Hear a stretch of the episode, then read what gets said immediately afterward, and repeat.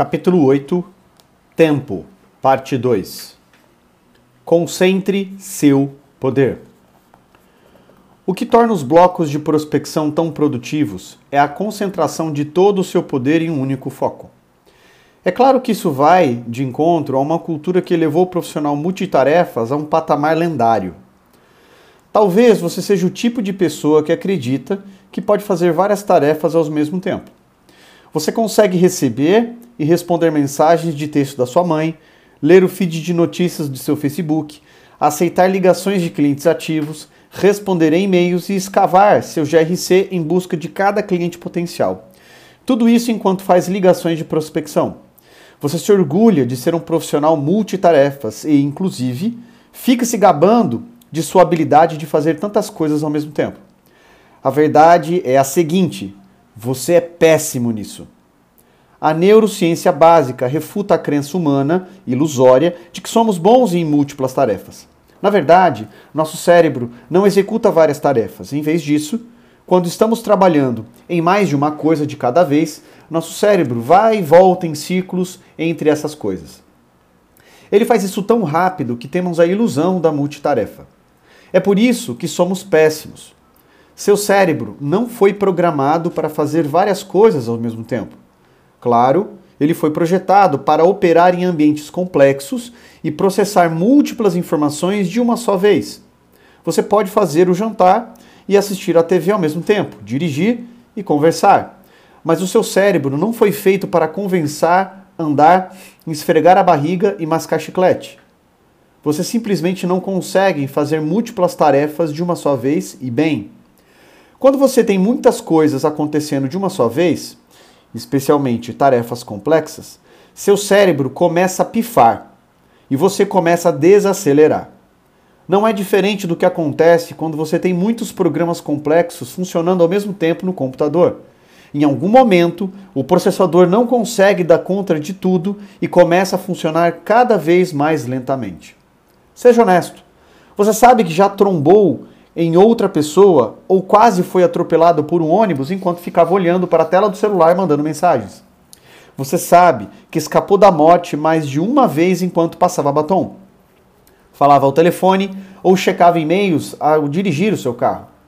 A maioria dos vendedores com quem trabalho acredita que fazer múltiplas tarefas é o que deveriam estar fazendo. Eles fazem uma chamada, dão entrada em seu GRC, pesquisam o próximo cliente e em potencial e por busca na web ou mídias sociais, respondem a um e-mail do chefe, atendem às chamadas de clientes, monitoram fluxos de mídias sociais, enviam mensagens pelo LinkedIn Mail, enviam um e-mail de prospecção, mensagens de texto, mensagens instantâneas aos colegas. Quando ressalto que, com tudo isso acontecendo, eles levaram uma hora para fazer quatro chamadas de prospecção, eles olham de volta e não acreditam. Não, vou explicar. Fiz bem mais que isso. Ilusão proveniente das múltiplas tarefas. Em segredo, você sabe que é péssimo em ser multitarefas. Então, porque simplesmente não admite. Tornaria muito mais fácil enxergar a verdade sobre seus blocos de prospecção. Talvez você esteja fazendo um contato de prospecção a cada 3 ou 5 minutos porque tem coisas demais acontecendo de uma só vez. A eficiência na prospecção diminui uma proporção direta ao número de coisas que você está tentando fazer de uma só vez. Recentemente, eu estava trabalhando com um grupo de representantes de vendas de seguro comercial que fazia em média sete chamadas telefônicas de prospecção durante um bloco de uma hora. Isso dá oito minutos e meio por ligação. Não é que eles estivessem sentados sem fazer nada. Eles estavam ocupadíssimos com múltiplas tarefas. Ainda assim, eles mal estavam fazendo ligações suficientes para manter as luzes acesas e alimentar suas famílias. No dia seguinte, eles fizeram uma média de 47 ligações em uma hora. O que mudou? Foi uma mera concentração de poder. Em vez de focar múltiplas tarefas ao mesmo tempo, eles focaram uma só: fazer a ligação. Em vez de dar entrada no resultado de cada chamada do GRC no momento da ligação, eles criaram uma lista antes e fizeram suas anotações nela. Eles separaram um bloco de 30 minutos antes do bloco de ligações dar entrada em todas. Celulares foram desligados e colocados dentro de suas gavetas. O e-mail foi desconectado. Foram colocadas placas nas portas alertando os outros de que estavam em um bloco de chamadas telefônicas. As pesquisas foram feitas e os objetivos das ligações foram determinados antes do bloco telefônico. O resultado foi eficiência e efetividade. O desempenho melhorou exponencialmente. Mais clientes foram qualificados, mais reuniões foram marcadas e mais oportunidades novas foram colocadas no pipeline. Com todas as suas chamadas de prospecção para o dia zeradas em apenas uma hora, eles conseguiram concentrar seu poder em outros blocos de atividades, como criação de prioridades, vendas sociais, prospecção por e-mail, reuniões para descoberta, propostas e fechamentos. Cuidado com o Ding. Laura abandonou a chamada de prospecção que estava prestes a fazer, olhou para baixo e procurou seu celular. O som que ele emitiu impeliu a checá-lo. Duas mensagens de texto, um post no Facebook e um vídeo no YouTube depois. Ela finalmente direcionou sua atenção de volta à lista de prospecção, mas não conseguia se lembrar de onde tinha parado. Sete minutos tinham passado desde que ela olhou para o seu celular. Ela estava dispersa. Durante as duas horas em que a observei, ela tinha perdido seu foco mais de 11 vezes. Quando chegava um e-mail, seu computador fazia ding e ela parava para olhar cada um. Às vezes por um momento, e duas vezes ela parou totalmente para reclamar e responder. Quando seu bloco de duas horas para a prospecção chegou ao fim, ela tinha atingido somente uma fração de sua atividade-alvo. Então, eu não poderia ter inventado isso, ela se virou para mim e disse: Veja, essas chamadas direcionadas que eles nos dão são ridiculamente absurdas. Não é possível que alguém consiga fazer tantas chamadas. As duas coisas que mais tiram a atenção dos profissionais de vendas da prospecção são e-mails e celulares. Mensagens de texto, mídias sociais, e-mail pessoal, navegar na internet, aplicativos. Quando chega algo novo em sua caixa de entrada ou nas redes sociais, ding, bzz, luzes, ação. Como um relógio, sua concentração vai para um e-mail ou para um smartphone. 20 minutos depois, você se pega assistindo a um vídeo de um chimpanzé montado em uma girafa em um circo e não consegue se lembrar como chegou lá. Deixar as coisas piores é a natureza viciante de nossos celulares. Uma pessoa comum olha para a tela do telefone a cada 7 minutos. Olhe para baixo, ding e pronto, você é sugado. Mesmo enquanto eu escrevo este parágrafo, meu iPhone está me chamando. Coloco em outro cômodo para conseguir focar meu bloco de escrita, mas eu sinto falta dele. Você não consegue ser eficiente se ficar se distraindo constantemente. Além da distração em si, leva tempo, tempo para lembrar onde você parou antes de se distrair. Esse é o motivo pelo qual dividir o tempo em blocos e concentrar seu poder nesses blocos de prospecção vai deixá-lo muito mais produtivo. Colocar sua atenção em uma só coisa a cada vez é a chave. Isso significa que durante blocos de prospecção, elaboração de blocos de propostas, de chamadas sequenciais ou qualquer que seja o bloco, você precisa desligar o resto. Agende blocos de tempo alternados para lidar com e-mail, assistir a vídeos de gatos ou ficar no Facebook. O que se esconde em sua caixa de entrada pode e vai tirar seu dia de vendas dos eixos. Anthony Yamarino, autor do The Sales Blog, aconselha vendedores a não checar e-mails logo pela de manhã Talvez aconselhar seja um pouco fraco. Ele é enfático a respeito e chama isso de regra número um da prospecção. A maioria dos vendedores passa maus bocados ao começar a, a, as prospecções a cada manhã. Há dezenas de distrações convenientes. E a Narino afirma que uma das melhores maneiras de evitar essas distrações é nunca checar seus e-mails logo de manhã. O e-mail é o grande sugador de tempo do século XXI é um fluxo de consciência que está sempre ligado. Ele o segue por todos os lados, em seu telefone, tablet, notebook e agora em trens, aviões e automóveis, e exige sua atenção. O e-mail é o desvio dos desvios. O sugador de tempo de todos os sugadores de tempo. Se você está se coçando por algumas horas improdutivas que nunca vai conseguir de volta, basta abrir o e-mail e mergulhar. Em nossa sociedade eternamente ligada, o e-mail se tornou um vício. Ficamos impelidos a checá-lo, arquivá-lo, gerenciá-lo, avaliá-lo, marcá-lo, colocá-lo na caixa de spam e respondê-lo imediatamente. Nós nos iludimos acreditando que, se não lidarmos com ele imediatamente, seremos julgados como responsáveis ou coisa pior. Pense nisso. Quando você está com um cliente, você interrompe com: Ei, pode esperar um segundo? Maria de Contas a pagar acabou de me mandar um e-mail. É bobagem, mas preciso responder. Por que deixa seu telefone ou laptop apoiado na mesa, tocando e bipando enquanto está no meio de uma conversa sobre vendas? Sou ridículo? É claro que sim. Ainda assim, interrompemos um bloco de prospecção, uma reunião com nós mesmos, para responder a e-mails triviais que podem esperar facilmente por uma hora, ou até o fim dos tempos, para serem respondidos. Se você acordasse cedo comigo, pegasse uma xícara de café e se sentasse em salas de vendas, observando vendedores na natureza, tipo um daqueles filmes de natureza do canal Discovery com o um narrador australiano, veria vendedores passarem pela porta de manhã, sentarem-se em suas mesas, tomarem um gole de café e mergulharem por muito tempo nos e-mails. Olhe mais de perto a intensa concentração da representante de vendas em seu inbox. O narrador com sotaque australiano.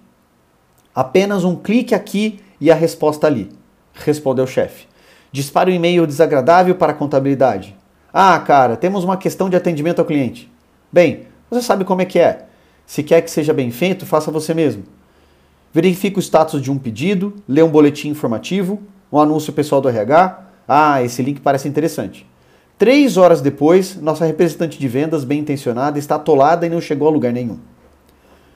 Quando você abre o e-mail logo de manhã, quase nunca boas notícias. Aquele cliente importante com quem você está tentando fechar negócio não recobrou o juízo de repente às duas da manhã e enviou uma observação informando que vocês têm um acordo. Não. Você recebeu quatro mensagens de seu chefe dando-lhe trabalho não relacionado a vendas para fazer. O e-mail do RH dizendo que você não finalizou o treinamento compulsório de conformidade da intranet da empresa. Um monte de clientes fazendo perguntas sobre quando vão receber seus pedidos um cliente furioso que quer que você pare sua vida e ligue para ele porque ele telefonou para o serviço de atendimento ao cliente às 4 da manhã e não havia ninguém lá. E 72 e-mails, veja você depois, PSC, por falar nisso, e ah, meu Deus, que não exige ação nenhuma. Mas você se sente impelido a responder imediatamente para que as pessoas saibam que você ainda está respirando. Bloquear a primeira ou duas horas de cada dia para um bloco de prospecção telefônica focado é a marca dos prospectores fanáticos. Esse é o motivo pelo qual Anthony é tão enfático em deixar os e-mails para outra hora do seu dia. Ele explica que uma vez que você se abre às demandas do mundo lá fora, é muito difícil trazer toda a sua atenção e foco às tarefas mais importantes que você precisa finalizar a cada dia. E a tarefa mais importante que você precisa finalizar a cada dia é prospectar. Mas Jeb, e se um dos e-mails for importante? O que eu deveria fazer então? Você sabe que é ruim ignorar um cliente. Essa é uma das minhas reclamações preferidas de vendedores que não estão dispostos a encarar a verdade sobre e-mail. É claro, alguns e-mails serão importantes, mas importante não significa urgente. Raramente você vai pegar um e-mail urgente logo de manhã e se pegar, Anthony é quem melhor responde. Se algo é realmente importante, eles vão ligar e enviar uma mensagem de texto no seu celular, não apenas enviar um e-mail. Cuide primeiro do seu bloco de prospecção, depois dê conta dos e-mails. Alavanque as horas de platina. Durante as horas de ouro, tempo é dinheiro, literalmente. Para maximizar sua produtividade nas vendas e seus rendimentos, seu foco total deve estar em prospecção e atividades de relacionamento com clientes. Isso, é claro, significa que vai haver uma quantidade de tarefas que terão de esperar até antes ou depois das horas de ouro. Chamamos esse período de horas de platina. Os profissionais de vendas que mais ganham dinheiro disponibilizam um tempo a cada manhã ou no final da tarde para resolver questões importantes não relacionadas a vendas, antes que as demandas do dia de vendas comecem ou depois que elas foram delegadas. Eles usam as horas de platina para construir listas de prospecção, pesquisar, planejar antes das ligações, desenvolver propostas e apresentações, elaborar, elaborar, contratos e conseguir aprovação, atividades de vendas sociais, prospecção por e-mail, pesquisa sobre clientes potenciais e planejamento objetivo de ligações, planejamento e organização, administração e relatórios, responder a e-mails, gerenciar o calendário, gerenciar o GRC.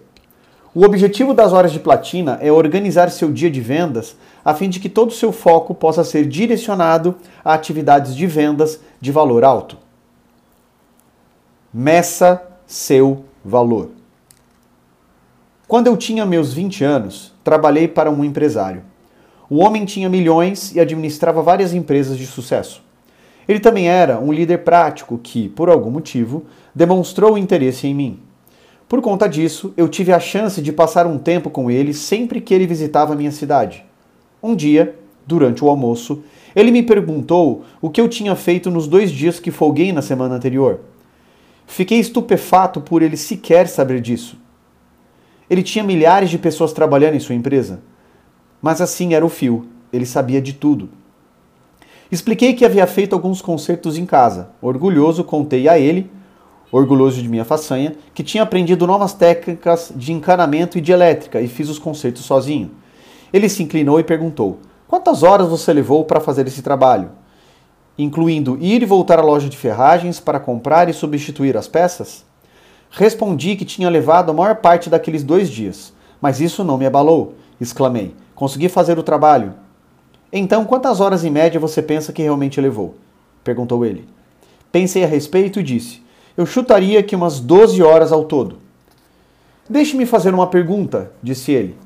Quanto tempo você acha que um encanador ou um eletricista profissional levariam para fazer o mesmo trabalho? Não sei. Provavelmente umas duas horas era uma coisa bem simples. É que eu não sou bom em coisas do tipo, então levei mais tempo. Nunca nada é fácil. Disse isso com sarcasmo.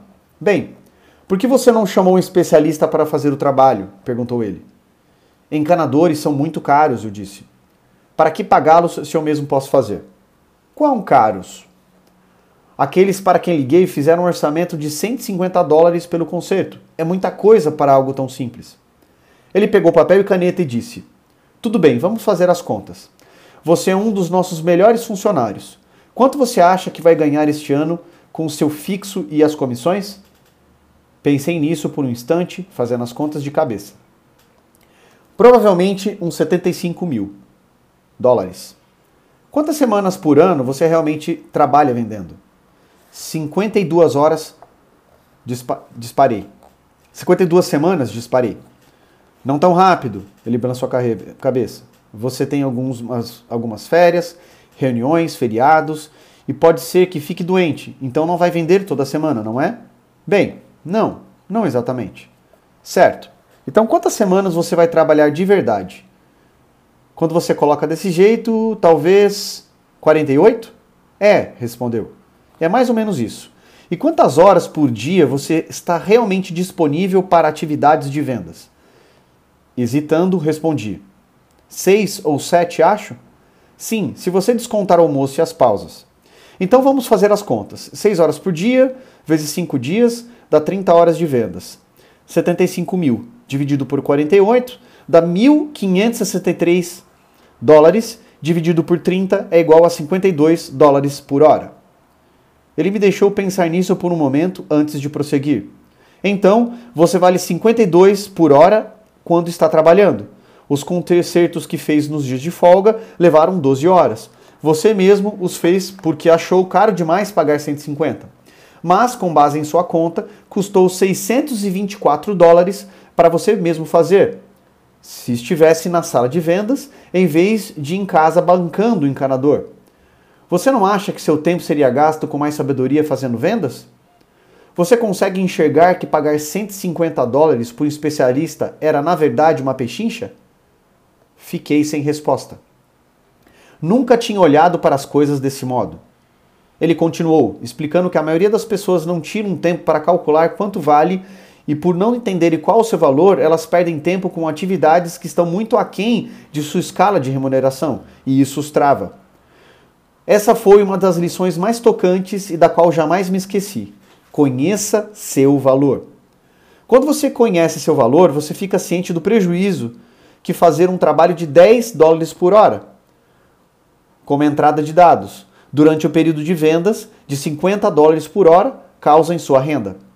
A lei da trivialidade descreve a tendência humana de desperdiçar tempo em atividades sem importância, enquanto tarefas cruciais são ignoradas. Esse é o motivo pelo qual muitos vendedores permitem que atividades sem relação com vendas se tornem uma desculpa por deixarem de focar atividades de vendas. Não é incomum que vendedores desperdicem 50% ou mais do próprio tempo em atividades de baixo valor. Entender quanto você vale o ajuda a ganhar consciência do custo de focar em coisas triviais. É fácil ter uma amostra do seu valor. É só pegar sua meta de renda anual e dividi-la pelo número total de horas de ouro em cada ano e vai descobrir quanto você vale por hora. Meta de renda anual dividida pelo número de semanas de trabalho versus horas de ouro, igual quanto você vale por hora. Use esse número por hora como um indicador para determinar se uma data-tarefa, atividade ou atribuição está movendo em direção às suas metas ou afastando delas. Quando você reservar tempo para adquirir uma compreensão clara do valor de cada hora de ouro, tomará decisões muito melhores sobre como investir seu tempo. Gerenciamento efetivo de tempo tem a ver com escolhas que você faz. O resultado é que você tem mais ou menos 8 horas de ouro por dia para vender e conseguir se sustentar. E você tem uma escolha. Você pode desperdiçar essas horas fazendo coisas que não lhe dão dinheiro, reclamando que eles lhe dão muita papelada, que há muitos relatórios, trabalho administrativo, trânsito, prospecções ruins ou qualquer desculpa esfarrapada do dia para justificar o fato de que você as está perdendo ou pode fazer planejamentos efetivos, dividir seu tempo em blocos e manter-se firme quando os outros tentarem danificar, interromper ou usurpar seu tempo para uso próprio.